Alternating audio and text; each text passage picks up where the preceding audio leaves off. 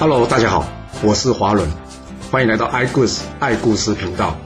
我喜欢听故事，希望这些故事能带给您想象力、思考力、判断力以及创造力。让我们一起来听故事吧。上次我们说过了三皇，这次呢要接着来说五帝啦。五帝是哪五位呢？那就是皇帝、颛顼、帝喾、尧以及舜这五位。其实他们五位啊都是有血缘关系的。这个颛顼呢是皇帝的孙子，而帝喾呢则是颛顼的侄子，尧呢则是帝喾的儿子。至于这个舜呢，则是皇帝第九代的孙子。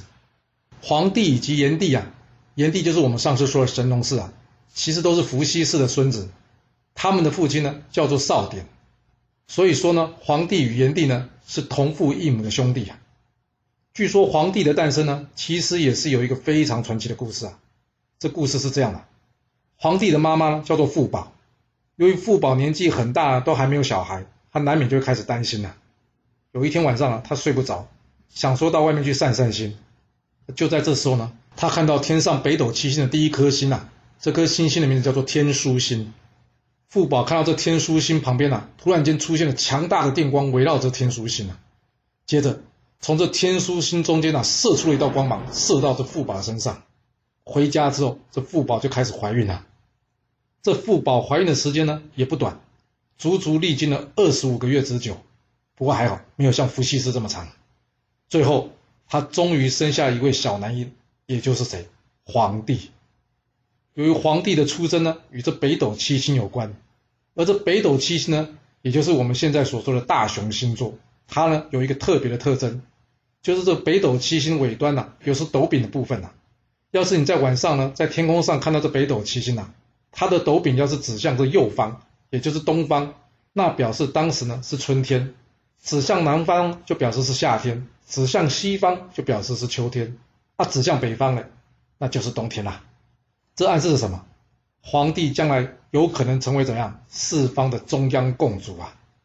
补充说明一下哈，这皇帝的皇呢是黄色的黄，跟我们一般看到那个皇帝的皇不一样。皇帝姓公孙，名轩辕。不过有另外一种说法，说皇帝呢是姓姬，这是因为呢他住在姬水。据说这皇帝啊也是生下来没多久就能说话了。他呢非常的聪明，加上怎样武功盖世啊。照现在的说法就是怎样，他很会读书，然后怎样又很好动。所以呢他在他祖父伏羲氏留给他的土地上呢发展的非常的迅速。我们上次有说到嘛。随着新石器时代进入到后期啊，这部落与部落之间呢，开始逐步的怎么样展开结盟啊？最后呢，形成了三个非常大的族群，也就是由黄帝为代表的华夏族，还有炎帝为代表的东夷族，以及由蚩尤所代表的苗蛮族，或者是说九黎族。由于这部族的扩张呢，部族与部族之间难免还是会有一些冲突的。这些冲突小的呢，大家可以自己解决；一旦大了呢，还是得仰赖当时天下共主炎帝来解决这个问题啊。不过这问题来了，由于这炎帝的年纪越来越大，他已经没有足够的体力来处理这些问题了。结果这些问题呢，就不断的累积增加。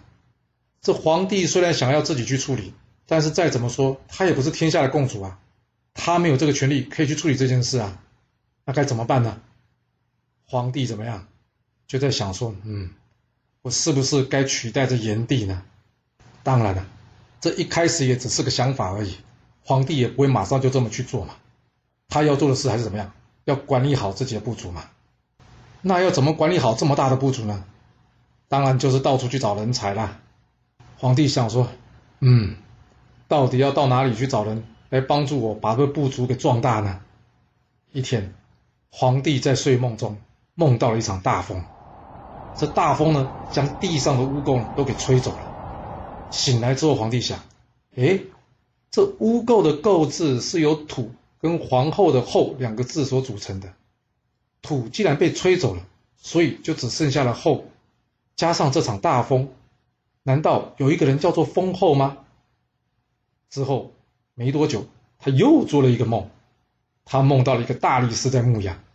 醒来之后，皇帝想：哎，难道有人叫做立木吗？有了这样的想法之后呢？皇帝便派人四处去打听看看有没有这样的人，没想到还真的给他遇到这两位，一位叫做封后，一位叫做利木的人。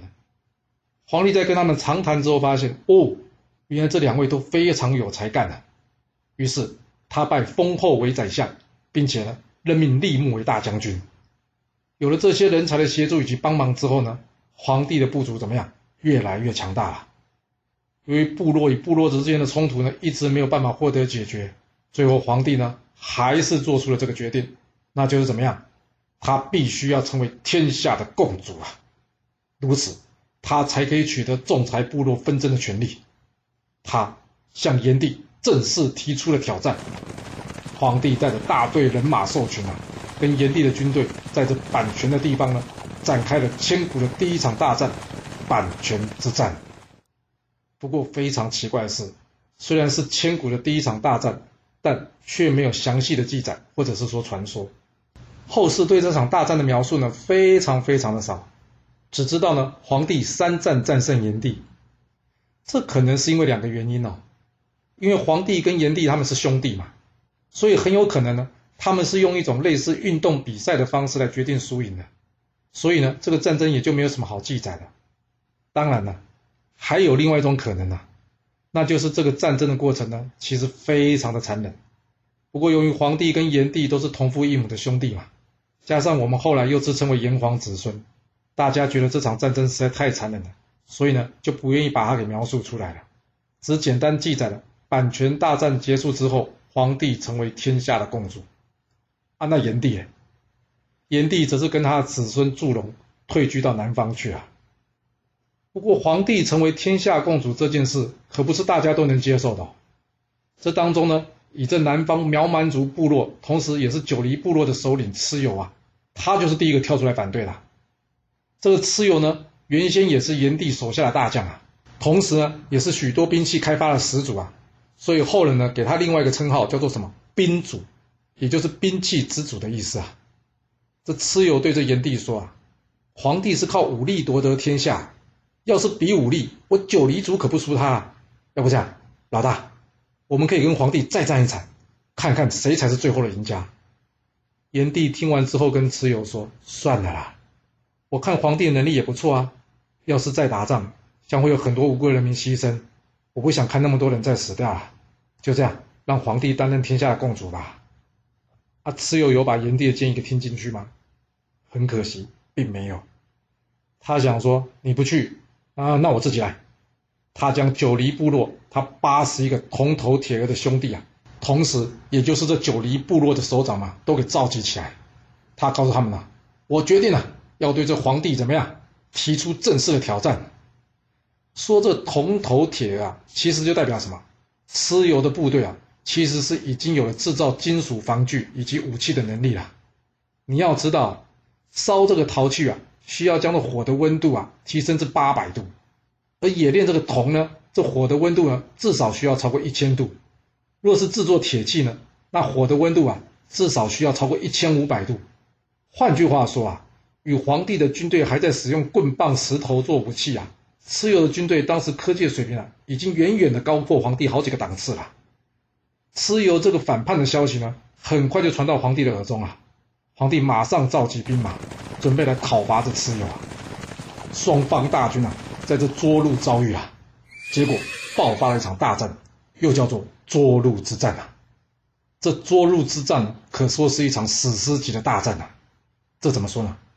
你看看上场的有谁就知道了。皇帝一开始呢，是请来了天神应龙协助作战，哇，有没有搞错啊？神仙都请下凡了。那这应龙是什么呢？据说是一条有翅膀的龙。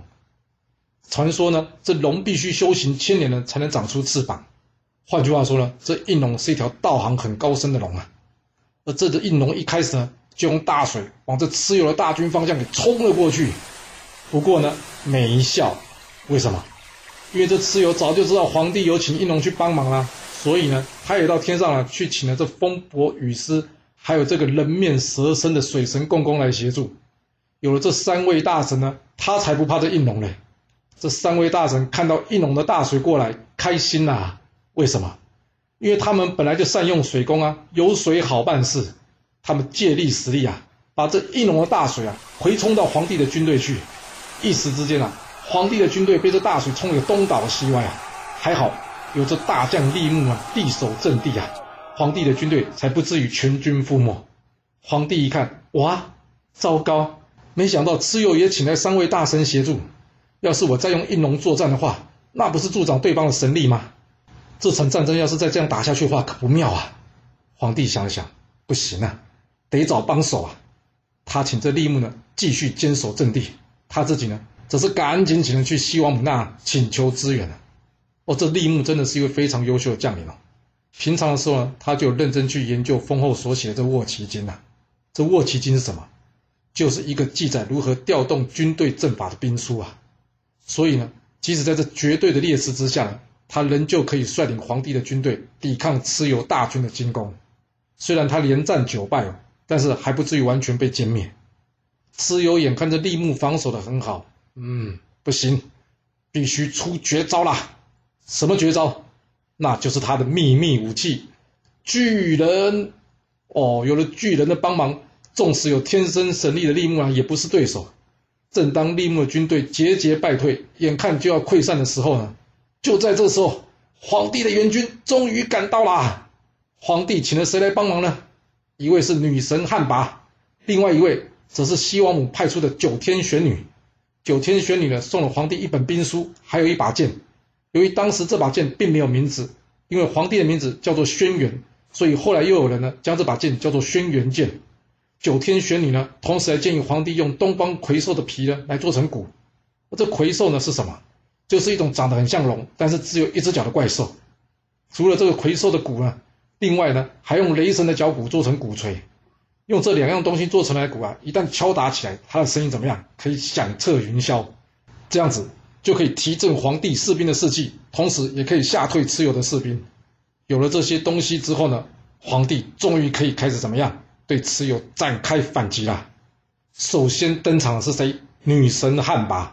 汉魃的神力就是将大地化为干旱，她化身成一团巨大的火球，然后就好像太阳一样，将这大地给烤干。由于缺乏水源。这让蚩尤这边风伯、雨师还有水神共工这些靠着水来做法的三位大神，完全再也没有办法施展神力啊！最后汉魃成功的将这三位大神给击退了，不过也没那么轻松了，毕竟汉魃是一神对三神啊，他最后因为神力耗尽，在这场战争之后就再也没有办法返回天庭了。就在汉魃击退三位大神同时，另外一方面，应龙一看好机会啊，他立刻展开出击。要知道，原本靠这些金属防具武器占尽优势的蚩尤士兵啊，这个时候因为高温干旱，加上自己身上沉重的金属装备啊，原先的优势啊，完全变成了劣势。大家大量的脱水，中间呢最惨就是这个巨人啊，因为他需要水更多嘛，在严重缺水的状况下，巨人最后终于怎么样，体力不支给倒下来了。而就在这时候呢，应龙看准了机会呢，朝向这巨人呢展开了致命的一击。哇，有那么简单吗？这巨人虽然倒下，但是他也不是省油的灯啊。虽然应龙成功的将这巨人给击杀了，但是这巨人临死前的一击啊，也让这应龙啊身负重伤倒在地上了。蚩尤的士兵们一看，不会吧？三位大神都被击退，巨人也倒下了。我的天啊！现在不跑，要等什么时候啊？接下来，蚩尤这边士气啊开始溃散了，所有的士兵呢开始往后撤。皇帝这边呢，则是刚好相反，士兵们士气大振，全面出击，展开了他们最后的总攻击啊！啊，你以为蚩尤就这样被打败了？他可不是一个简单的人物哎！据说蚩尤可是有四个眼睛、六只手，而且专门吃石头沙子的，哪有这么容易就被你皇帝给击败啊？蚩尤马上整理好这些失败的军队呢，并且怎么样做法兴起这个大雾啊，就是这样产生浓浓的大雾啊！而这浓浓的大雾呢，让皇帝的军队呢没有办法辨别方向，根本没有办法继续前进。皇帝想：糟糕了，要是让蚩尤给逃走，这就不妙了。这该怎么办呢？就在这时候了，皇帝的大臣封后跟皇帝说：“主公，有一种石头叫做磁石，是可以永远指着一个方向的。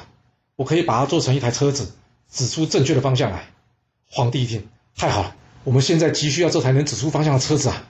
封后领命之后呢？马上制造出了这台车，而这台车呢，就是非常有名的指南车。指南车的产生呢，除了对后世有非常重要的影响之外呢，更对这场战争的胜败呢起了关键性的因素。有了方向的皇帝呢，便不怕这个大雾了。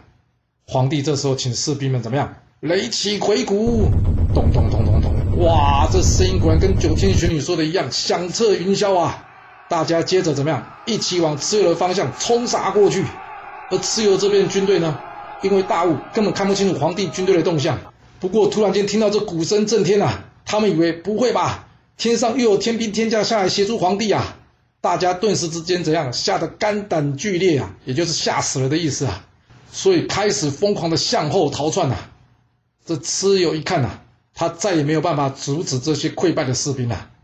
眼看着大势已去，他也只好撤退了。想走哪有那么简单呐？就在这时候，这个带伤的应龙啊，冲破云雾而出，他与蚩尤展开了战斗。不一会呢，这皇帝也赶了上来。皇帝手持着轩辕剑呢，看准这应龙缠住了这蚩尤，他从后面往蚩尤头上猛烈的将这剑一挥。哇，这蚩尤哪里想到皇帝也有金属兵器啊？就这样，蚩尤脑袋分家，应声倒地了。接下来，蚩尤的八十一位兄弟呢，也都遭到皇帝以及立木的追击，最后一个一个都被杀死了。涿鹿大战，皇帝。最后以压倒性的结果取得了空前的胜利，但这个胜利呢，也付出了惨痛的代价。这怎么说呢？因为应龙、汉魃经此一战神力丧失，他们无法再返回到天庭之上，从此流落人间。而他们所到之处呢，不是旱灾就是水灾，可以说是这场战争的后遗症啊。涿鹿大战结束之后，皇帝知道还有很多人反对他，于是。他叫人将蚩尤的画像画在一面大旗之上，然后到处拿给人家看，让大家以为蚩尤已经投降皇帝了，这样大家就不敢再起来反对皇帝啊。不过还是有少数的人知道这个状况了，他们还是起兵反对皇帝，皇帝呢便派兵将他们一一给平服。不久之后，皇帝终于平定了三大部族，成为天下的共主。而皇帝的势力版图呢，据说是东达海。西达崆峒，南达长江，北达釜山。这个釜山不是韩国的釜山哦。皇帝一统三大部族之后，他还需要继续使用武力高压政府各部族吗？他的选择是不要，因为武力只是短暂的。那不用武力，他要如何管理他的天下呢？皇帝选择的方式是包容代替征服。他告诉大家，因为他跟炎帝呢是同父异母的兄弟。所以严格来说，我们都是兄弟。以后我的族人们呢，就叫做炎黄子孙。至于这九黎部落嘛，据说这蚩尤与炎帝是同样姓姜的。这个姜呢，就是姜子牙的姜。换句话说，也是一家人。所以皇帝希望大家呢，能爱护九黎的部族百姓。于是，爱护黎民百姓这句话便由此而生了。完成了部落统一之后，皇帝接下来要做什么呢？他选择了一条跟他祖父伏羲氏一样的道路，就是用他的智慧来改善人类的生活。他创造了舟车，舟车就是船跟车子了，还有弓矢，弓矢就是弓箭，还有宫殿、历法、算术。而他的老婆呢，雷祖，则是发明了用蚕宝宝吐出来的丝做成衣服。另外，皇帝还命底下的大臣仓颉整理三个部族的符号，创造出了文字，同时。他与大臣岐伯等讨论医术，铸成了《黄帝内经》，融合了部族，奠定了版图，并且创造出了许多文物。黄帝最后赢得了中华文化共同始祖的尊称。而黄帝晚年呢，向广成子学成仙之术。广成子告诉他：“你要开采首山之铜，并且铸成一个鼎，放在金山之下，这样你就可以成仙啦。”皇帝依照广成子的指示一一办理，就在鼎铸成的当天，天上降下了一条黄龙，垂下他长长的胡须。皇帝知道是时候了，于是他骑上这条黄龙，飞往天上去做神仙了。同时与皇帝成仙的呢，当时总共有七十多位大臣，这还包括了皇帝老婆雷祖啊，另外还有炎帝的子孙祝融，也就是后来的火神。皇帝铸鼎于金山呢，除了代表神权与王权之外呢，更重要的是，它代表了皇帝已经取得持有冶炼金属的能力，正式进入了金属兵器的时代啊。皇帝飞仙之后，他将他的地位呢传给他儿子少昊，之后少昊再将他这个地位呢传给他儿子颛顼。颛顼十五岁呢便开始辅佐少昊，到了二十岁呢便当上了帝王。因为这颛顼呢非常的年轻，这让前次在涿鹿大战战败的水神共工认为有机可乘，于是呢他便怎么样起兵造反呐。这共工呢又叫做康回，他在秋天冬天之际呢向着颛顼发动了攻击，揭开了这场超越核战级灾难的毁灭性大战呐。这颛顼打从一开始就知道他打不赢这共工，所以呢他听到共工来袭，他立刻派人上天庭。去请来了火神祝融帮忙。这火神祝融哦，骑成了两条龙前往迎战这共工。这共工一看到祝融前来，他非常的生气啊。一来是上次涿鹿大战，这祝融呢并没有站在他们这边帮忙；另外呢，就是共工一直觉得啊，水对人更为重要。但是人们呢都是拜火神，而很少拜水神。看到祝融啊，他便是一肚子火，所以呢二话不说，立刻冲上前呢去打了起来。这共工心里想，这水是可以克火的。颛顼怎么会请你来帮忙呢？这不是请你来受死吗？但共工万万没想到，很多事情是要看时机的，也就是天时啊。因为当时正值秋冬之际嘛，河水短缺，加上干旱，这时候反而是有助于火神祝融的攻击的。祝融就这样了，火趁风势，一阵大火了，将这共工给打个大败。没想到会落败的这共工啊，他一气之下逃往这西方的不周山。这不周山呢，原先是一个支撑天地的一根柱子，同时呢，也是通往天地的门户。共工逃到这里呢，原本是想请天上的其他神明来帮忙啊，但是他万万没想到啊，竟然没有人理他哎！哇，这共工一气之下，他想：好啊，你不开门，那我就撞开他。他用他的头呢，猛撞这不周山。由于他实在是太生气了，他不顾这疼痛啊，拼命的撞，拼命的撞。结果这一撞啊，用力过猛，把他自己给撞死了。他死了也就算了，糟糕的是啊，这支撑天地的不周山呐，竟然被他给撞断了。而断掉的不周山呢，没有办法支撑天的重量，立刻让这天空倾斜了，而且还破了一个大洞。这一时之间呐，天上的大水啊，哗，全部倾泻到人间，在人间造成大洪水。眼看着人间就快被这大洪水给淹没了。就在这个时候，这女娲大神看到这情况啊。他赶紧到世界各地去收集青、赤、黄、白、黑，也就是什么绿、红、黄、白、黑的五色晶石啊，总共三万六千五百零一颗。他将这五色晶石每一百颗融合成一块，一共融成了三百六十五块。接着呢，他用这三百六十五块晶石将这天空的大洞给补好，避免天上的水再漏下来。虽然是补了三百六十五块，但是最后呢，还有大约一个四分之一块的小洞。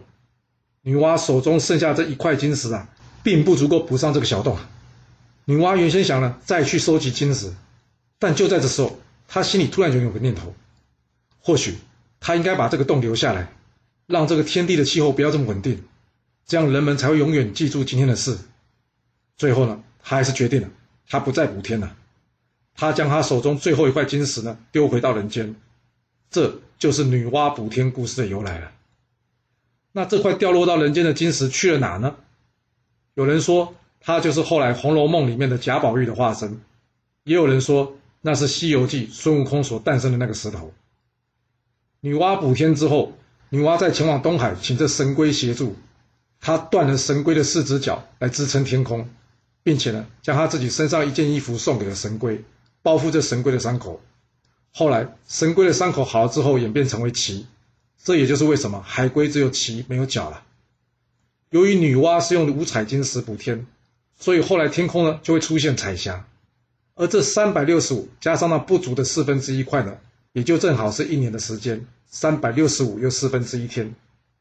在感谢了女娲解决了人类大洪水这场毁天灭地的灾难之后，颛顼心里想啊，啊要是哪天又有哪个神明做了一些奇怪的事，那人间不就是要再次面临浩劫吗？于是，颛顼决定了，他派遣两个大力士，一位是纣，一位是李，他要他们两个人到昆仑山去，让纣呢用力的将天往上拖，让离呢用力的将地呢往下来撑。就这样，这天与地的距离呢越来越远了。从此以后，人类跟上天就再也没有办法联系了。而这个举动呢，就是著名的绝地天通。绝地天通之后，能跟神沟通的人只剩下帝王本人。换句话说，颛顼将这神权跟王权两个权力全部集中在他一个人身上。颛顼到了晚年，他将他的地位传给他哥哥小孩帝喾。帝喾跟他是一样啊，从十五岁就开始辅佐帝王，但是帝喾是到三十岁才当上帝王。那帝喾的时代有没有发生什么毁天灭地的战争呢？没有了。要是天天发生这种事，人类早就灭亡，你说是不是？不过帝喾时代呢，还是有发生几件比较有趣的故事啊。这帝库呢，总共有四个妃子，就是江源、简狄、信都、长仪。不过呢，四个人都没帮他生儿子，只有这长仪呢生了一个女儿。一天呢，有一个老婆婆拿了一个盘子，这上面呢盖着葫芦瓜。这帝库一看，他问这老婆婆：“哎，你这葫芦瓜下面盖着什么东西啊？”老婆婆跟帝库说：“哎，是这样子啊。”因为前几天呢，我耳朵突然间很痒，啊，我就抓啊抓啊，没想到越抓越痒，最后啊，这耳朵啊竟然肿成了一个大脓包。之后呢，我请这医生来看啊，这医生把我这大脓包切开之后啊，竟然发现啊，里面是一个长得又像虫又像小狗的东西啊，反正就是一个非常非常小的怪物啊。我这一紧张啊，就随手拿着葫芦瓜呢当做盖子把它给盖起来啊。我不知道这怪物会不会害人呢，所以想说拿给你看，看看你能不能解决它。地库一听有这种事啊。于是呢，他将这个葫芦给掀开来一看，哎，里面真的有一个小生物哎，不过实在是太小了。正当他想靠近一点看个仔细的时候啊，没想到这个小生物呢，突然间开始怎样长大了，没多久呢，就长得跟一头小牛一样大了。哇，真的是妖怪！大家吓得赶紧后退啊，这连士兵们都开始紧张起来啊。虽然这大家都很害怕呢，不过就这地库呢，地库觉得奇怪了。我完全没感觉到还有恶意啊，我总觉得它就是一条比较大的狗嘛，不是什么怪物啊。接着他回头跟着老婆婆说：“哎，你还要这只狗吗？”那早就吓坏老婆婆跟地库说：“我哪敢要这个东西啊！”地库一听，嗯，既然你不要，那要不这样，这狗留给我好吗？老婆婆一听你要啊，那你拿去吧。他吓得呢，赶紧离开了。地库看一看，嗯，我该给这狗取什么名字呢？这狗是放在盘子上。并且用葫芦瓜盖着送过来的，啊，对，就叫它盘户好了吧。就这样，盘户加入了地库的家庭，成为家中的一员了。而这盘户呢，跟地库的女儿感情非常的要好，每天都是出双入对的。一天，到这地库要巡视地方的时间了，地库的女儿跟他说：“爸，我也想出去看看外面是什么样子啊。”这地库熬不过他女儿的请求啊，也只好带他女儿跟着盘户一起去南边巡视了。正准备出发的时候呢，这地库的大将义告诉地库说：“主公，我听说南边不太安宁啊，尤其是这个房王，一直有传闻他对你很有意见。要不这样，我派一支军队跟你一起过去会比较安全啊。”地库听到义这么说，他跟义说：“哎呀，你不要想太多了，我只是去南方走走而已，不会有事的。因为地库自己是很善良的人哦，所以他想世界上的人应该都跟他差不多，不会有那么多坏人啊。所以呢，他没有采取义的建议，派兵随行。”但没想到啊，他这一到南方啊，方王还真的叛变了嘞。方王打听到啊，这地库根本没带军队随行，他想说太好了，这是天赐良机啊，所以他立刻出兵去攻击这地库。惨，这地库身边没有军队，那该怎么办呢？还好有一些小部落的族长愿意挺身而出保护这地库，不过这兵力还是太悬殊了，这一点点的人哪里是方王大军的对手啊？于是这一群人呢，保护着地库呢，边打边退，边打边退啊，退到这山里面去啊。他们一直战斗到了晚上，房王的攻击才暂时停了下来啊。这时候的地库好后悔啊！哎呀，当初怎么没有听伊德建议带军队来呢？看样子，等到明天天一亮，我们就可能全部被房王给杀了。看到他爸爸一筹莫展呢，这时候地库的女儿跟他说：“爸，我听说重赏之下必有勇夫，要不这样？”你等下出去跟大家说，要是有谁可以杀了房王，我就把我的女儿嫁给他。地库一听，这怎么可以呢？要拿你的终身大事当做奖赏。地库的女儿告诉地库说：“爸，你若不这样，那到明天我们都死了，我人都死了，还会有终身大事吗？”地库一听，是啊，这也是没办法的办法。于是他按照他女儿的建议，向大家宣布了这件事。他告诉大家，要是谁能杀掉房王，我就把我的女儿嫁给他，并且封赏他为一国之主。原本帝库讲这话呢，是想要鼓励留下来这四五百个人呢，让大家奋勇杀敌，发挥以一挡百的力量。不过啊，他万万没想到的是，当天夜里，这盘户呢，偷偷跑到房王的军营，然后呢，将这房王以及他将军给咬死，并且把他们头给咬下来。隔天早上。担心了一整夜的地库啊，才刚刚一走出军营，看到眼前的这个盘户啊，咬着两颗人头站在他前面摇尾巴，哇！他被这画面吓倒退几步，但仔细一看，哎，这盘户咬的是房王的人头哎！他开心的大叫说：“太好了，房王死了！”这同时呢，也有士兵跑来报告说：“报告，易将军率领援军赶来支援呐！”哇！地库的危机终于解除了，他终于可以放下心中的大石头了。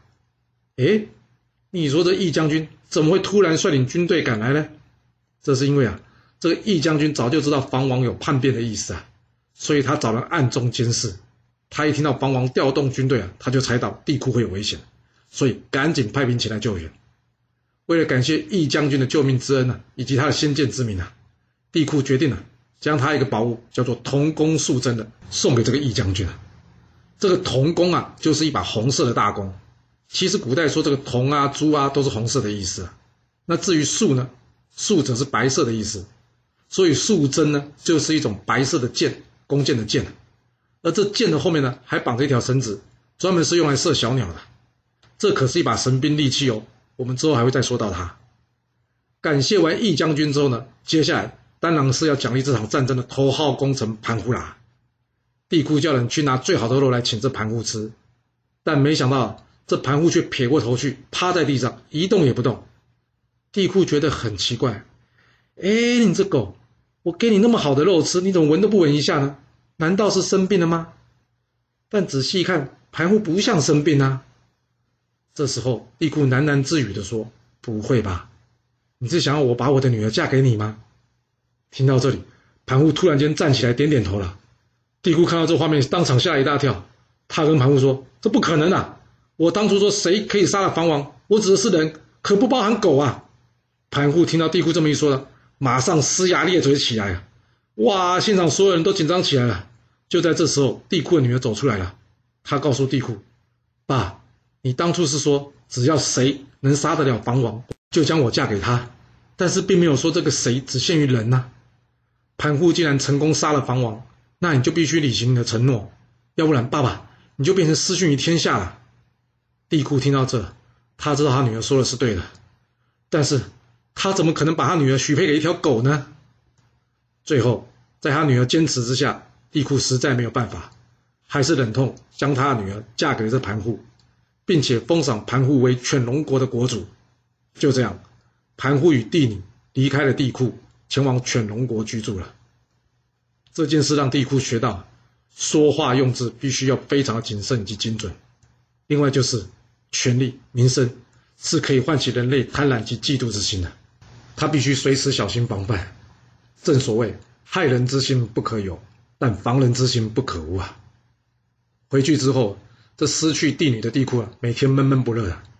一天，这江源跟他说了：“啊，我都四十多岁了，还没有生出小孩，你陪我去附近的女娲庙拜拜求子好不好？”其实江源主要的目的呢，是想让这地库呢出去散散心啊。那地库呢？想一想，嗯，也好吧，好久没出门了。于是呢，便陪着这江源出门去拜拜了。因为好久没有出来，加上这江源平时大部分时间都在宫中，所以这地库呢就开始充当起导游了，到处向这江源介绍这附近的山川名胜。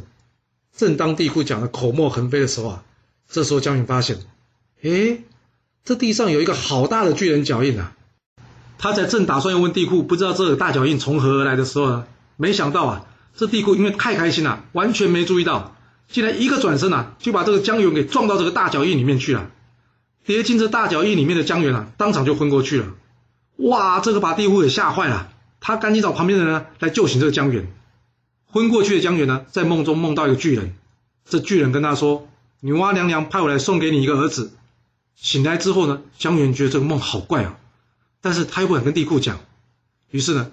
便继续他们的行程，前往女娲庙去拜拜了。回去之后，江源怀孕了。到了冬天，江源生下了一个男孩。不过，因为他一直担心这不是他与地库的小孩，所以他不知道该怎么办。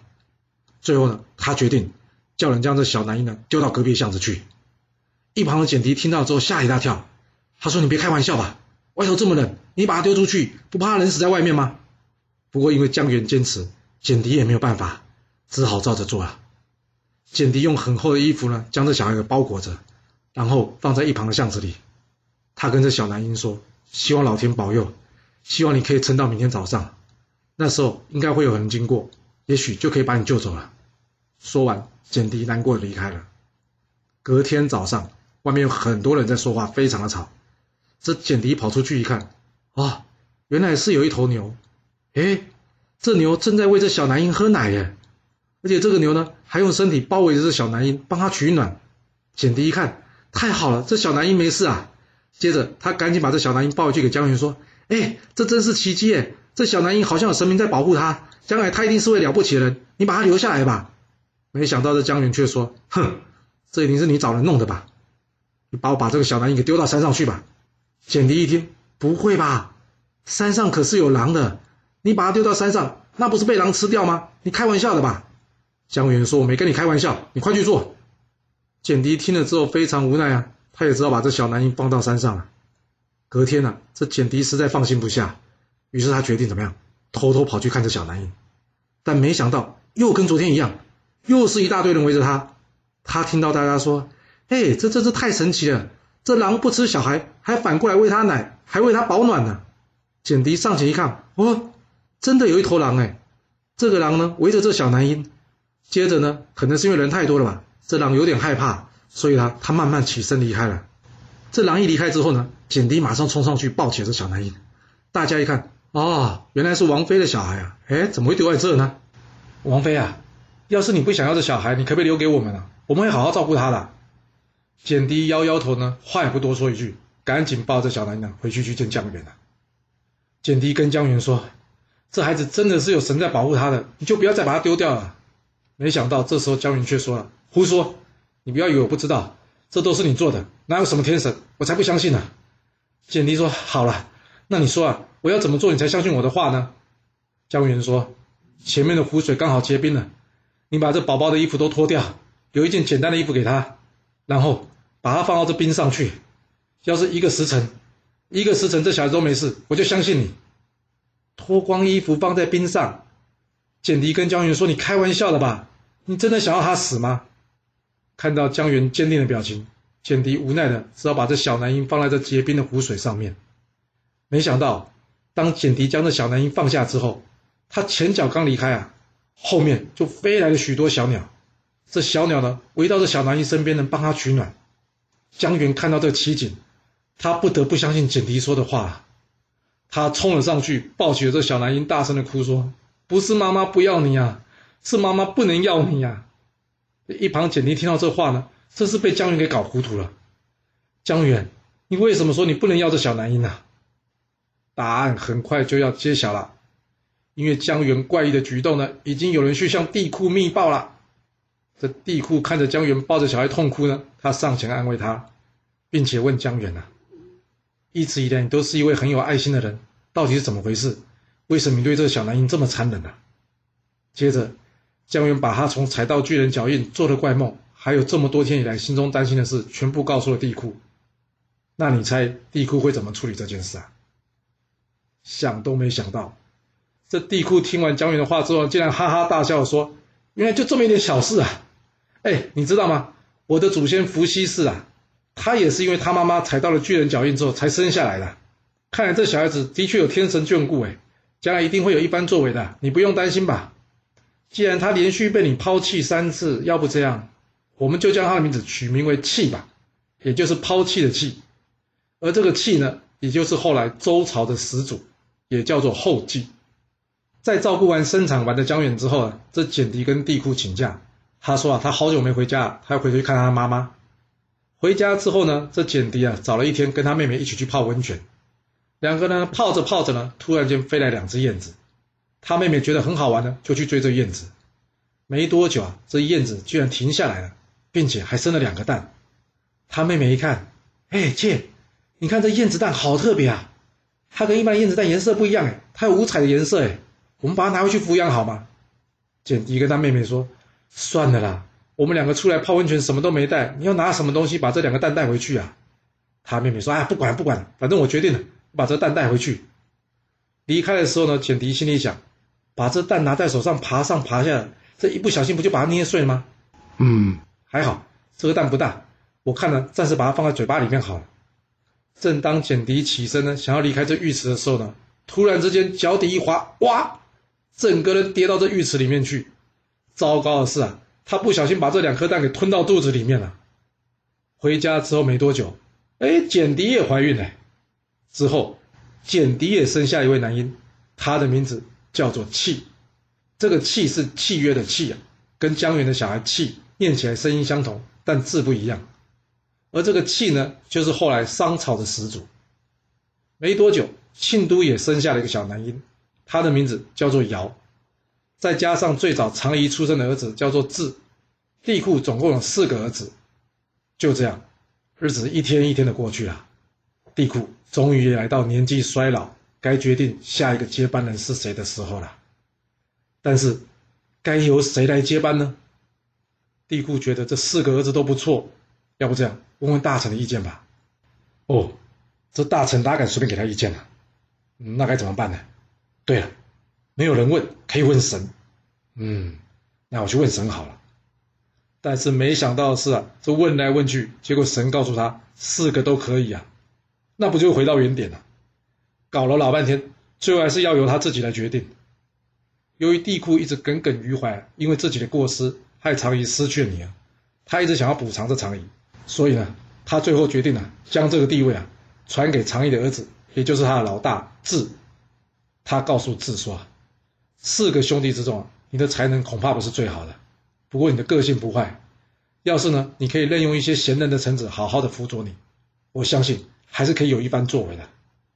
不过要是你任用了小人来治理国家，我想你这位置恐怕没有办法做超过九年。记住了吗？就这样。”帝库传位给帝制，哎，等一下，啊那尧嘞，尧是怎么当上帝王的？难道也是经过一番腥风血雨的兄弟之争吗？这故事到底会如何的发展呢？我们要到下次才能告诉各位喽。好了，今天就先说到这。若喜欢我的故事，记得动动您的手指，给我五星评价，或是追踪、订阅以及分享哦。